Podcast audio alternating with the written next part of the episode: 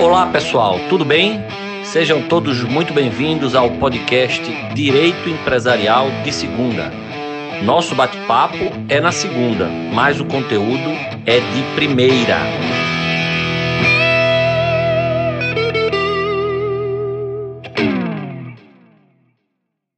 Olá pessoal, tudo bem? Vamos começar mais um episódio do nosso podcast Direito Empresarial de Segunda.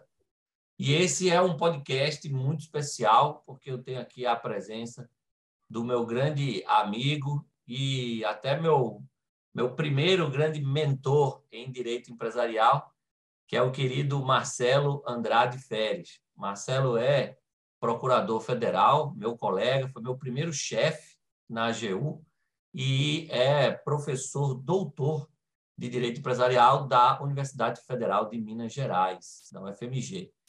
Meu querido amigo Marcelo, muitíssimo obrigado aí pela sua presença no meu podcast. Eu estou muito feliz e honrado em tê-lo aqui nesse espaço.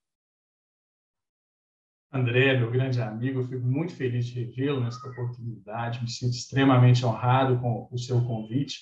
Sigo o seu podcast, acompanho as, as, os debates, as novidades que você traz e é, só tenho mesmo a agradecer pela oportunidade de dialogar com você é, nesse podcast que já é um sucesso, né? E tem é, sido muito bom para divulgar o direito empresarial por todo o Brasil. Muito obrigado pelo convite. Obrigado, meu amigo. Para quem não sabe, o Marcelo ele foi um, um grande responsável assim por me manter no direito empresarial quando eu vim para para Brasília, lá em dezembro de 2004. Eu achava que minha história com direito empresarial ia acabar, porque eu estava fazendo mestrado em processo civil, tinha começado a dar aula de direito, empresarial em Recife por um acaso, mas aí o Marcelo viu meu, ele era meu chefe, ele viu lá meu currículo e ele estava é, é, terminando, acho que o doutorado, né, Marcelo? E aí ele falou, André, me chamaram para dar aula numa faculdade aqui só que eu não vou assumir, porque eu estou finalizando doutorado, eu já dou aula em outra faculdade e tal. Mas eu vi que você dá aula de direito empresarial, tal, está concluindo o seu mestrado aí. Se você quiser, eu te indico lá na faculdade. E aí a gente saiu do trabalho, foi lá na, na faculdade com a indicação do Marcelo. Eu consegui o emprego de professor nessa faculdade, onde leciono até hoje. Eu sou professor do IESB até hoje, né, desde 2005 até hoje. E foi o Marcelo também que prefaciou o meu livro lá atrás com muita, é, é, muito carinho, muita gentileza. Então, como eu disse, o Marcelo tem uma importância assim é, é, fundamental na minha vida acadêmica e na minha história com o direito empresarial. Por isso que esse podcast de hoje é, é tão especial. Marcelo, eu, eu, eu queria só dar um parêntese e te agradecer as palavras e você também é um grande encorajador da, da minha trajetória empresarial. Né? Eu te via pouca coisa mais novo que eu, com tanto afinco e escrever o seu livro, e eu até hoje nunca escrevi um manual, nunca tive a coragem de me lançar. Então, a sua, a sua audácia, o seu rompante aí de, de jovem intelectual, estudioso de direito empresarial, é sempre muito motivador e, e, é um orgulho ter participado dessa sua história lá no começo e ver o tanto que você cresceu, tanto que você amadureceu, sua trajetória como professor e hoje diretor do DREI. É, é uma alegria muito grande ter estado ao seu lado durante esses anos e ver todo esse sucesso como um grande professor de direito empresarial. Obrigado, meu amigo. Fico muito, muito feliz. É, Marcelo, eu te chamei aqui porque a gente conversando recentemente, é, você acabou me enviando um, um, texto seu que vai ser publicado em breve aí é, sobre uma mudança importante, uma mudança relevante que houve na, na nossa lei 11.101 de 2005, é, decorrente da reforma, né, provocada pela lei 14.112, lá na questão da, da extinção das obrigações do falido, né? É, toda aquela discussão sobre o fresh start e coisas do tipo. Eu, pô, gostei do texto, falei, Marcelo, vamos gravar um, um, um podcast sobre isso. Mas antes de a gente entrar especificamente nesse nosso tema específico, eu queria aproveitar a sua presença aqui para saber de você o que é que você achou, no geral, é, é, da reforma no que se refere à falência, porque a gente vai falar aqui de um ponto específico da reforma sobre falência, que é a questão da extinção das obrigações do falido e o fresh start, mas no geral, que a reforma, todo mundo fala mais da parte que mudou em recuperação judicial, que foi o instituto realmente mais afetado, né? Mas a reforma também trouxe mudanças importantes na falência, né? Então, no geral, ainda sem entrar no tema específico aqui do nosso bate-papo, que vai ser lá a questão da extinção das obrigações e o fresh start. O que é que você achou das mudanças que a reforma provocou no processo falimentar? Meu caro André, é, é normal que as pessoas escrevam mais, debatam mais a recuperação, até porque é um instituto que surgiu com a lei de 2005, né? E a produção acadêmica em matéria de falência ficou meio estagnada nos últimos anos. Sim. Agora, com a Lei 14.112 de 2020, eu considero, outro dia até ministrei uma aula no seu curso, né? Sim, a gente inaugurou um novo processo falimentar. Eu acho que ele mudou radicalmente. As reformas em matéria de recuperação são em maior número, mas muitas delas foram para positivar o que já era construção Verdade. jurisprudencial. Então, realmente, a gente não teve uma mudança radical na feição prática do processo de recuperação judicial. Basta a gente lembrar, ó, mediação está prevista na lei, mas já podia usar, perícia consolidação, tudo, é verdade. Então, assim, não, não mudou a feição prática do, do processo de recuperação. Agora, na falência, veja, a maioria das coisas que foram introduzidas não eram coisas da jurisprudência, são realmente coisas novas e que mudam a feição desse, desse processo radicalmente. Então, para mim, as grandes mudanças mesmo, as grandes novidades que afetam a dinâmica prática da recuperação e da falência estão na falência e não uh, uh, na recuperação. A gente vai Esse falar é um mais adiante. É um ótimo Sim. ponto de vista, é verdade. E, eu acho que por isso que inaugurou um novo processo de falência. Né? A gente vai falar daqui a pouco da extinção das obrigações, que é o, o coração do processo de falência. Sim, né? Mas se a gente parar para pensar a mudança em vários artigos, e a gente vai debater alguns deles aqui, né? É, é, muda a, o objetivo do processo de falência, mudaram-se as regras processuais, sistema recursal do processo de falência, né? É, é modificaram-se várias situações em matéria de classificação dos créditos na falência, que também é outro tema muito relevante. E, então, são mudanças legais que realmente é, é, remodelaram esse processo, né? E, e, não só trouxeram temas da jurisprudência. Então, na minha opinião, eu acho que as grandes modificações estão na falência mesmo. E você vê, no geral, como positivas ou, ou, ou não tanto? No geral? No geral, são positivas no geral, são positivas e uh, o tema que a gente vai discutir hoje, eu tenho minhas dúvidas. pois é, então, a, a, a lei começa a tratar especificamente da falência no artigo 75, né? É, e esse dispositivo teve uma alteração é, é, sensível, né? O, o que estava lá apenas no caput agora foi destrinchado, né? Em três, em três incisos e agora esse artigo, que trata dos objetivos da falência, ele prevê expressamente que a falência visa a permitir a liquidação célere das empresas inviáveis, com vistas à realocação eficiente de recursos na economia. E também visa a fomentar o empreendedorismo, inclusive por meio da viabilização do retorno célere do empreendedor falido à atividade econômica. Eu sempre falo para os meus alunos, sabe, Marcelo, que é, com a Lei 11.101 de 2005, meio que se criou um direito de não falir no Brasil, sabe? A recuperação judicial é, é, foi endeusada a tal ponto que o pessoal fala assim, não, a empresa não pode, é como se a empresa não pudesse falir. Né? E eu sempre destaquei nas minhas aulas, meus alunos, eu falo isso até no meu livro também, que a falência nem sempre é algo ruim. Né? A falência nem sempre é algo ruim. Na verdade, às vezes, a falência pode ser a melhor solução né? É, do Sim. que você arrastar uma recuperação é, judicial de uma empresa que você vê que é inviável, tal, forçando um sacrifício para os credores é, é, desnecessário. Então, assim, a, a, a falência, é, eu sempre destaco, ela deve ser vista como um, um, É aquela, aquela frase que dizem, né? Assim, é, capitalismo sem falência é igual cristianismo sem inferno, né? Não funciona. Tem que ter. Tem que ter falência, ué. E é o objetivo é isso mesmo. Você, é, é, se aquele empresário está na falência, é porque ele estava alocando mal seus recursos, atendendo mal seus consumidores, tendo prejuízo constante. Então, vamos permitir que é, é, os ativos dele sejam realocados para quem eventualmente use esses ativos de forma mais eficiente. Né? Isso é a falência.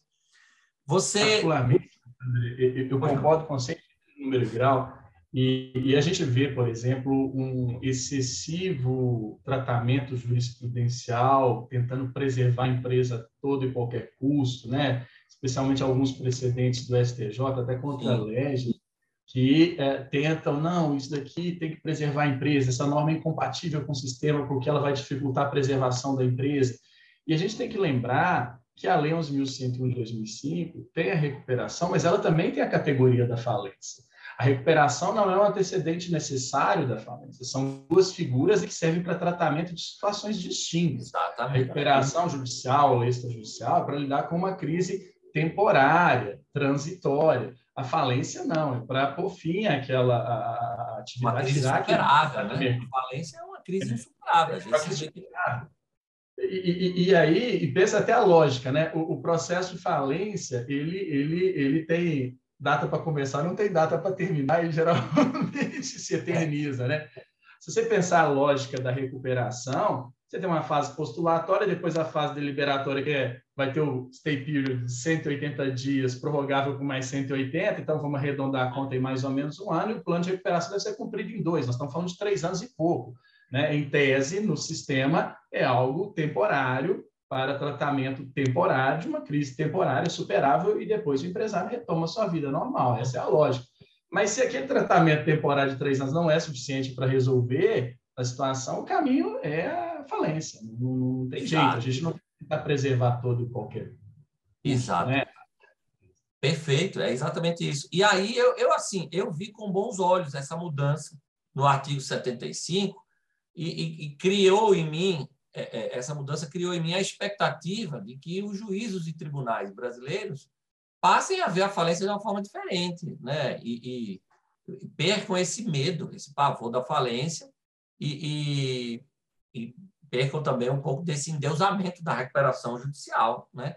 Você, você vê, vê, vê assim também, essa mudança foi positiva também, essa, essa nova redação do 75? É, como eu disse há pouco, né? É, isso daqui é uma grande mudança e faz do processo de falência um, um, novo instrumento. Ele tem uma nova vocação agora, vamos dizer assim. Né? Você está falando do objetivo, da meta dele a ser atingida. Essa meta não existia antes. Né? Antes era uma visão meramente liquidatória, para por fim a atividade, pronto, acabou. E, claro, ter realocação de, de, de, de ativos e tal mas é, ele não tinha essa ideia do empreendedorismo, não tinha essa ideia de tentar recolocar o, o empresário no mercado. Né? Então, a, a, função dele é foi ampliada, a função desse processo alimentar, e vejo com bons olhos essa, essa norma. E é, alinhado com isso, né, com essas novas, esses dois incisos aí que foram colocados no artigo 75, né, inciso segundo e inciso terceiro, está justamente o tema desse nosso bate-papo, que é o tal do Fresh Start. Né? Ele está diretamente associado a isso, aquela coisa de você permitir um rápido retorno do empresário às atividades né, e tal. É, que danado é isso? Né? Para a nossa audiência aqui, que, é, que pode eventualmente nunca ter ouvido falar nessa palavra, ou se já ouviu, não sabe exatamente o que é, explica para a gente é, a origem da, da, dessa desse tema aí, o Fresh Start, de onde é que vem isso, o que é que ele significa em linhas gerais? André, essa, essa, essa expressão, ela está em inglês, né? E ela veio do direito norte-americano. Ah, na verdade, é, no código falimentar deles, eles têm uma figura chamada discharge, que seria o desonerar, né? É, é, uma figura para desonerar o, o, o devedor na falência. E esse discharge, essa, essa desoneração, que a gente pode ler é, uma perspectiva de direito brasileiro, uma ideia de remissão das dívidas, de perdão das dívidas do, do, do devedor, é, lá tem lugar quando se tratar de devedor pessoa física, pessoa natural, é, que não esteja envolvido em falência fraudulenta, e ele consegue esse mecanismo de ter acesso a um perdão das suas dívidas, né? então é só para a pessoa natural, é, não pode estar envolvido em falência fraudulenta, não pode ter praticado certos crimes, e existe uma periodicidade que a pessoa pode é, se valer é, desse instituto. Então, pelo discharge, por eu me tornar desonerado, por eu ser perdoado da dívida, eu tenho um fresh start, um novo recomeço. Né? Então, é uma lógica de permitir é, que esse devedor possa retomar a, a, sua vida em condições de normalidade, limpar seu nome, estar perdoado das dívidas pré-existentes e não ficar enredado pelas dívidas insatisfeitas para o resto da vida enquanto não estiverem é, é, prescritas, né? É, é, é, essa é uma situação muito, muito interessante, é, e aí a gente está falando lá da origem no direito americano. americano. Mas se a gente pega, a, a, por exemplo, a, a, expressão do nosso direito aqui, né, que a gente vai discutir agora, de agora para frente, a questão do capítulo da extinção das obrigações do falido na, na lei, especialmente no artigo 158, que foi amplamente é, modificado. Com esse objetivo de gerar um fresh start, com esse objetivo de gerar um perdão, e é, é, é, essa dinâmica é interessante, que é, se a gente pegar, por exemplo, no direito alemão, lá eles vão falar de Restschuldbefreiung, que seria a, a, liberação pelo resto obrigacional. Né? Então, quando a gente fala de extinção das obrigações do falido, o que interessa mesmo é o que fazer com as obrigações não satisfeitas no processo de falência. Porque o que foi pago está extinto, tá, não tem problema, não tem o que discutir, não existe um regime específico para isso. Né?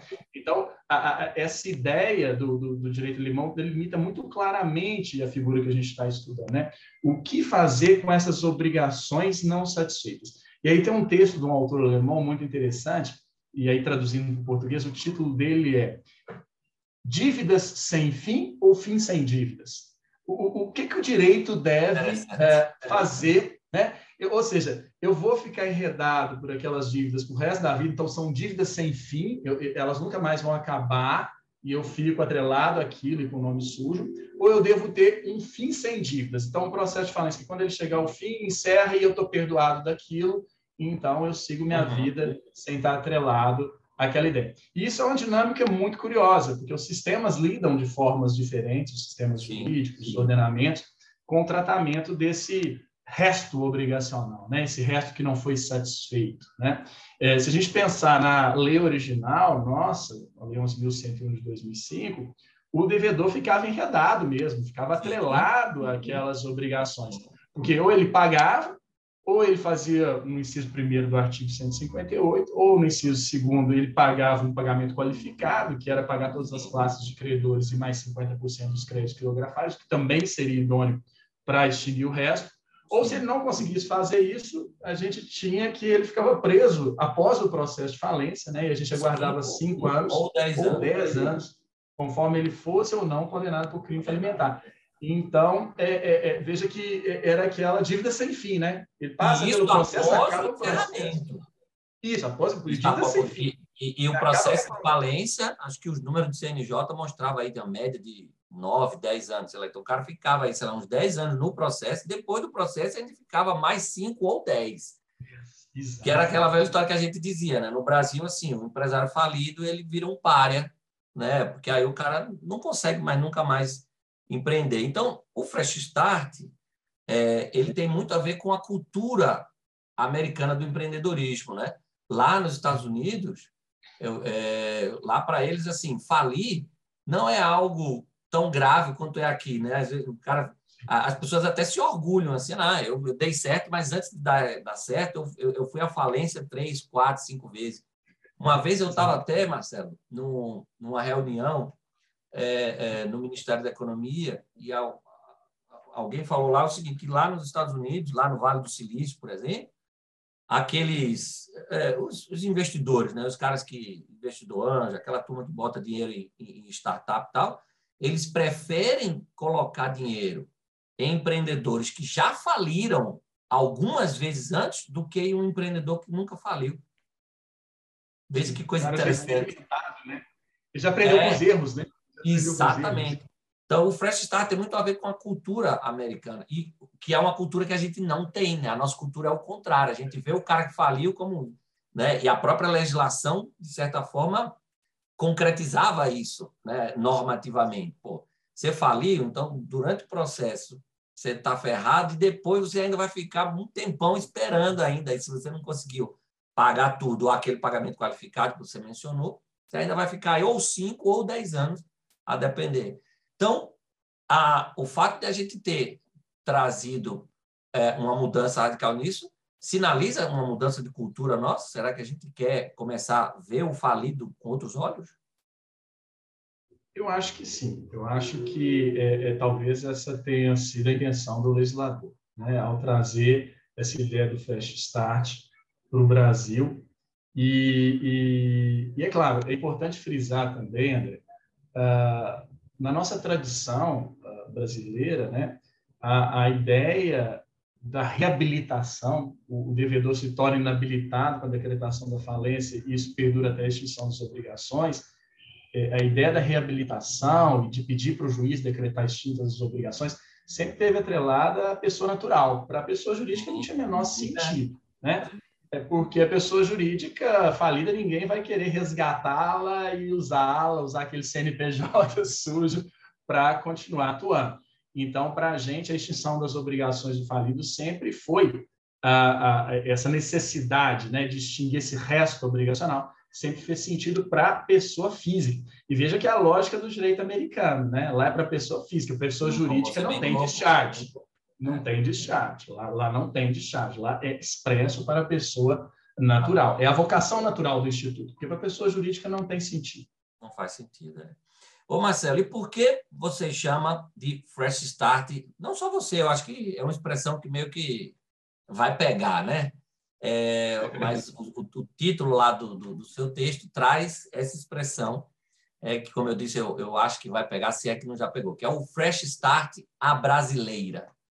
É, por que é, essa expressão? Né? O, que é que, o que é que há de diferente? Eu acho que você já até antecipou algumas diferenças nas respostas anteriores, o, o, o, nosso ouvinte mais atento já deve ter percebido, mas é, é explica melhor aí para a gente. É, quais são as, as principais diferenças aí entre o, o Fresh Start lá, original, do direito norte-americano, né, do Bankruptcy Code, e o nosso Fresh Start aqui, tal como previsto agora após a reforma é, essa, essa ideia da brasileira presente em tantos temas do direito, né?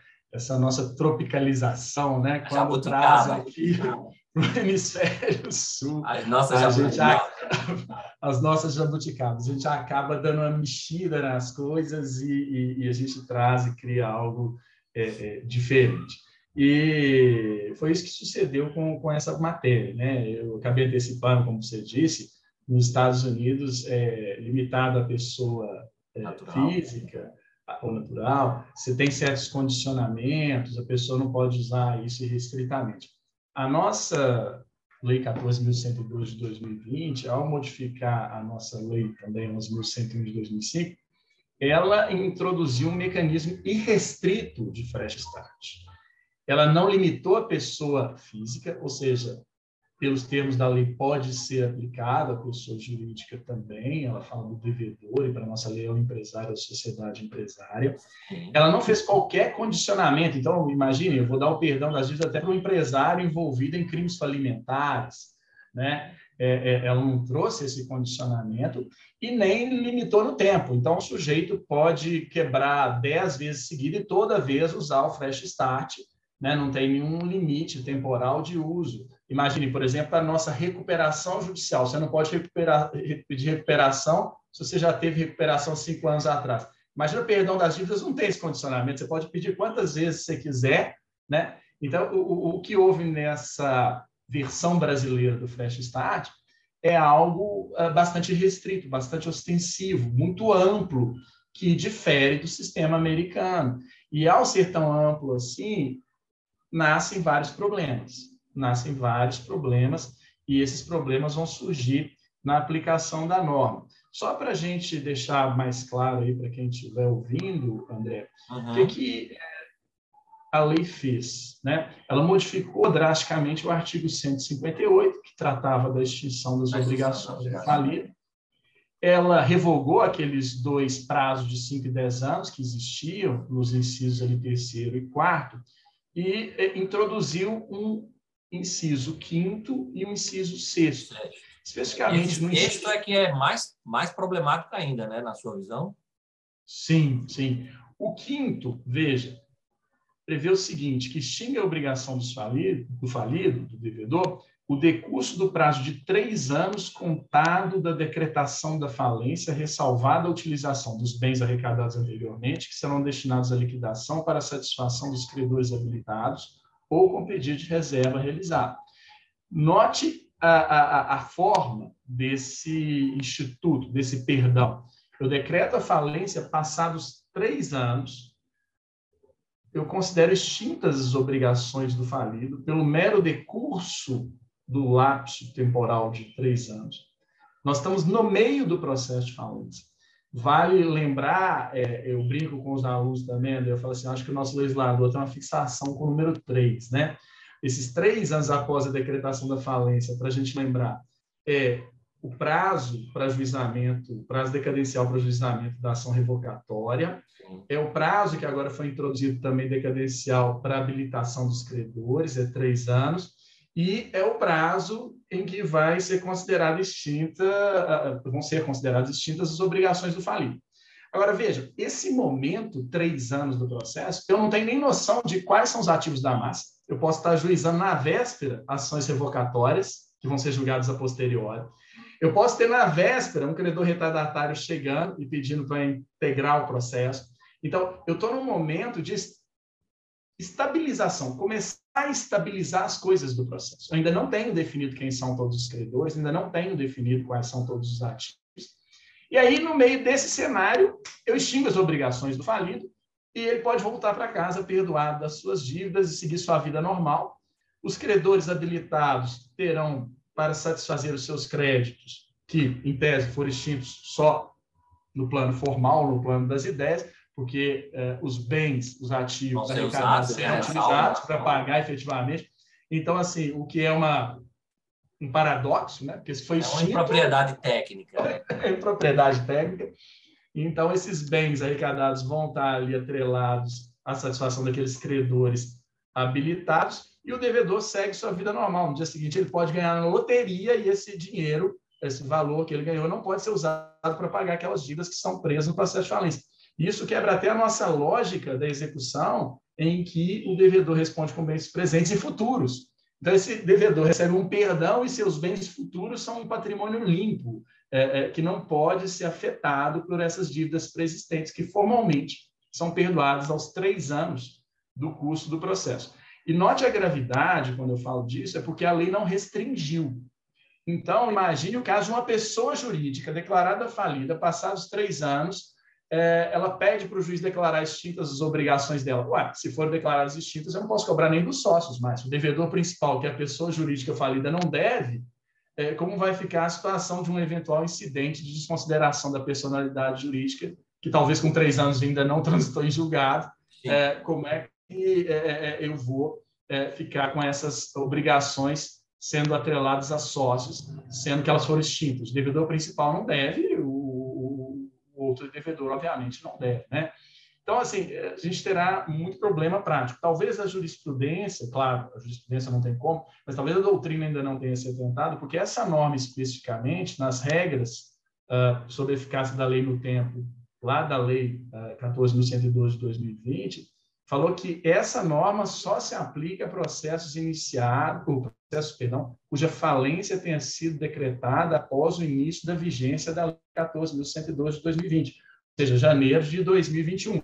Então, os primeiros processos, né, que vão ter esse prazo de três anos para esse efeito liberatório do devedor, isso vai acontecer só em 2024, que vai ser quando a gente vai é, ver os reais efeitos dessa norma. É, e, e, veja, é, há várias coisas que a gente tem que pensar aqui, né? É, por exemplo, essa norma, ela tem efeito liberatório fiscal? Eu particularmente acho que não, porque ela é uma lei ordinária e o crédito tributário, né, a vida do crédito tributário, a extinção do crédito tributário, tem que ser regulada por uh, lei complementar federal. Então, por exemplo, a fazenda pública aqui, mesmo hoje com um novo incidente, que ela vai, né, daquele incidente de, de classificação dos créditos públicos, então ela vai estar ali no processo de falência, isso também mudou, olha para você ver, mudou o processo de falência, antes a, falência, a fazenda sim, não participava, sim, sim, novo processo mesmo. E aí, se ela está ali, essa primeira pergunta, né, essa liberação do devedor, é, a Sambarca também, créditos fiscais? Para mim, não, por conta da, da, da, reserva de lei complementar aí, que é uma lei ordinária. Né? Outra questão que a gente pode pensar, e devedor e credores não habilitados são afetados? Eu, particularmente, acho que não, porque, na verdade, só os credores habilitados no processo. A gente não extingue obrigação que a gente não conhece, que a gente não sabe. Né? Então, até porque esse é um efeito liberatório do processo, é entre as partes do processo, o credor que eventualmente não está habilitado, ele não vai sofrer é, os efeitos. Até porque, é, é, veja, o, os bens arrecadados vão ficar atrelados ali para pagar os que estão habilitados. Os não habilitados estão por fora do processo. Então, eles não vão sofrer esse efeito de extinção das obrigações deles. E eles, com a decretação da falência, suspendeu-se o prazo prescricional. Por mim, eu acho que eles poderiam circundar o processo de falência e tentar cobrar desse é, devedor ainda. Né? A gente tem essa, essas questões todas que vão surgir com a aplicação da norma. Né? É, é, qual é a extensão desse efeito liberatório? Né? Quem, quem, quem sofre, que, que, que credor sofre esse efeito liberatório aos três anos? Né? E é interessante também que, além desse inciso é, aqui, a lei trouxe o inciso sexto para o artigo 158, que vai falar que a sentença de encerramento do processo de falência põe fim às obrigações. Inclusive então, é... no caso lá da, da, da falência frustrada, né? Sim, sim, sim. Mas veja, a, a, primeira coisa que eu queria conversar com você, André, é, é muito interessante. Você vê a ideia de um novo processo. A gente normalmente desdobrava o processo de falência em fase pré-falimentar, falência propriamente dita, uma fase pós-falimentar. Agora não vai acontecer mais nada na pós-falimentar. Ela é falência extinguiu, né? Encerrou, extinguiu. Então, o processo de falência agora é fase pré-falimentar e falência. Pronto, acabou. Mudou o processo, a lógica da, da, da, da da divisão do processo. Então, a, a lógica, e volta naquele artigo alemão que a gente falou, né? É um fim sem dívidas. Acabou o processo de falência, está perdoado, é um efeito imediato da sentença de encerramento da falência, é, declarar-se extintas as obrigações do devedor, e com isso ele segue a vida livre depois de encerrado o processo. É claro, você vai perguntar assim, mas se morreu ali com três anos a obrigação, para que essa norma né, de encerramento com a sentença de extinção das obrigações com a sentença de encerramento? Na verdade, a gente tem um sistema e que foram revogadas aquelas normas de cinco ou dez anos. Então, para mim, falências novas né, vão ter essa extinção nos três anos e, é, como eu disse, é uma extinção meramente formal, porque eventualmente haverá uma extinção concreta dessas obrigações com a venda dos ativos arrecadados e pagamento dos credores. E aí, no final mesmo, é que aí vai ter uma extinção total, que não é meramente formal, né? ainda tem sentido isso, porque efetivamente muitas serão extintas ao longo do período posterior aos três anos. Sim. Então, essa sentença vai por fim. E outra, essa sentença de encerramento se aplica imediatamente aos processos de andamento. Então, para falências decretadas antes do início da vigência da lei, 14.112 de 2020, a gente não tem esse inciso quinto dos três anos. Então, para as falências hoje em andamento, a sentença de encerramento da falência extingue as obrigações do falido, inclusive porque já estão revogados os incisos que tratavam dos 5 e 10 anos, não existem mais no ordenamento esses incisos. Então, essa sentença vai, por fim, às dívidas do falido, fim ao processo e fim às dívidas. E aí ele segue livre depois de encerrado o processo de falência. E aí você ia falar da, da falência frustrada. Né? Esse inciso fala expressamente que até a sentença de encerramento da falência frustrada, que é aquela falência que eu não encontro bens do devedor, é, essa sentença também tem um condão liberatório do devedor. Essa situação é mais delicada ainda, André, porque, imagine, é, é decretada a falência, o administrador judicial procura bens do devedor, não encontra nada, comunica ao juiz, agora isso está regulado no artigo 114A expressamente, né? A gente não tinha uma regulação expressa sobre isso, mais um instituto novo, vamos dizer assim, do processo falimentar. o juiz pergunta a credores se alguém quer arcar com as custas do processo, ninguém querendo arcar, ele xinga o processo. Às vezes, com menos de três anos, vai haver essa situação. Né? Não encontrei bens, consulto, ninguém quer arcar com as custas, e aí eu extingo o processo por uma sentença de encerramento do processo de falência. E veja que, nesse caso, essa sentença também vai ter esse efeito liberatório obrigacional. Essa sentença também vai perdoar o devedor das dívidas. Veja como é grave essa situação. Né? Isso daí é o que eu brinco no tipo do artigo, o maléfico né, flash start brasileira. Imagina, o devedor é declarado falido, não paga nada e tem o perdão das suas dívidas. Isso pode acontecer em poucos meses mesmo antes dos três anos, porque se não forem encontrados bens, esse desfecho vai se dar rapidamente. Então, é, é, é, é essa a minha opinião. Achei que a gente fez uma importação de um instituto, revertendo a, a sua amplitude, modificando a sua amplitude, sem condicionamentos, sem restringir a pessoa física, e com vários problemas de ordem prática que a gente vai ter na aplicação desse, dessas regras de extinção das obrigações não satisfeitas no processo de falência. Parafraseando aí o Galvão Bueno na sua célebre narração do 7 a 1, virou passeio, né? Virou passeio. Virou passeio. Abriu a ponteira, virou passeio. Ô Marcelo, e aí eu queria finalizar justamente perguntando isso. Na prática, qual é, qual é a sua expectativa? Você acha que o Poder Judiciário vai tentar dar um famoso freio de arrumação nisso aí, por exemplo, fazendo a interpretação de que isso é só para empresário individual, é, ou coisas do tipo, ou mesmo você, você enxerga alguma inconstitucionalidade, você que, quando te conheci, era chefe do departamento lá de controle concentrado, trabalhou muito nessa parte de ações diretas, é, ações diretas de inconstitucionalidade. Você vê alguma inconstitucionalidade, eventualmente, é, que possa ser reconhecida? Ou você vê um caminho para, por meio de uma interpretação tentar minorar esses, essas consequências negativas que você muito bem identificou?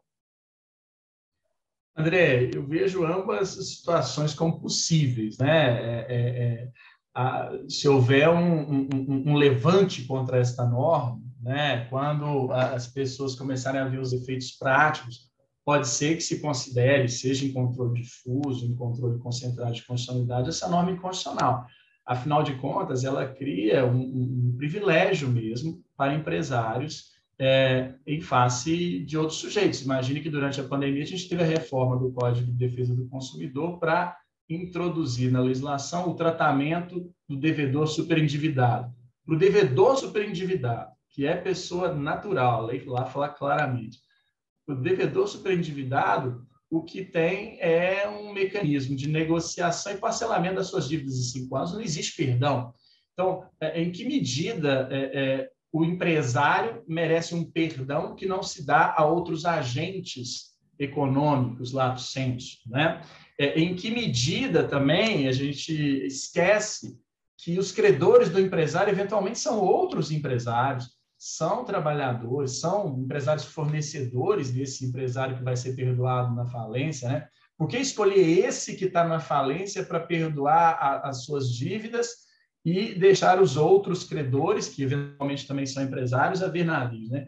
É, é, é, é essa norma pode ser vista, talvez, por alguém, por algum julgador, como inconstitucional, no sentido de violar o direito de propriedade dos credores. O crédito é uma propriedade, é um bem móvel, né?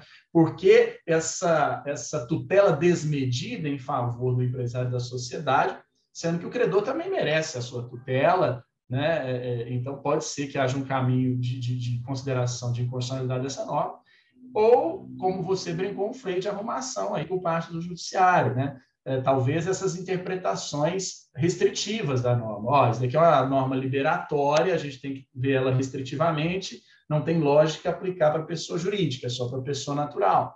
Até Sim. dentro de uma ideia de soft law, usar o direito comparado como, como fonte, soft law, para a gente poder interpretar a norma brasileira, é, é, talvez restringir a quantidade de vezes que a pessoa pode usar, é, é, talvez fazer alguns condicionamentos. Não, tá, a gente perdoa as dívidas, mas de alguém que não praticou crimes alimentares, né? É, é, então, eu acho que a, a, tendência é ou restrições na aplicação da norma por parte da jurisprudência, ou mesmo, num contexto mais radical, possível, não acho muito provável, mas possível, de consideração de inconstitucionalidade dessa norma e afastá-la, e aí a gente ficar só com a norma que fala que a sentença de encerramento põe fim uh, põe extingue as obrigações do falido, né? E, e, não ter essa dos três anos no curso do processo. Então, acho que é por aí que a gente vai, vai ver o cenário nos próximos anos. E a, a, a gente tem data para ver isso, né? É janeiro de 2024. Espero estar para ver. Que vai ser, vai ser a partir dali, né? Porque é só para as falências a partir da vigência. Ela entrou em vigência, é, entrou em vigor no, no em janeiro, né? Ela é, ela é, do fim de dezembro. Teve um ano, teve um mês de vacácio. Então, janeiro de 2021 janeiro, a partir de janeiro de 2004, a gente já pode começar a ver algumas, né? Aquelas que foram decretadas logo ali no início da vigência da lei, já vão completar esses três anos. Sim, com certeza. Eu acho que é por aí. Acho que é Maravilha. Meu amigo, ó, muito obrigado. Foi um ótimo bate-papo. Acho que esse é um assunto extremamente importante que vai dar o que falar, vai, vai gerar muita discussão ainda na prática. Eu acho que você traz um ponto de vista muito interessante sobre a reforma, né, no sentido de que a, a, a mudança radical e revolucionária mesmo foi na falência, apesar de, como você bem disse, em número de mudanças, a, a recuperação judicial tenha sido mais impactada, mas é como você disse, muita coisa ali já existia na, na prática. Foi só uma forma de você dar uma segurança jurídica e tal, é, e, e positivar algo que os tribunais já aplicavam. Na falência, não. Na falência, a gente teve novidades mesmo, né? coisas novas de verdade e que é, é, podem trazer em determinadas situações certas perplexidades. Uma delas é sair da extinção das obrigações do falido. É, aguardemos aí todos ansiosos a publicação do, do, seu, do seu artigo, né, que eu já li, é muito bom, como sempre. O Marcelo é um pesquisador assim sempre muito meticuloso seus os textos dele são sempre extremamente é, é, bem escritos e com muita pesquisa e com muito cuidado metodológico.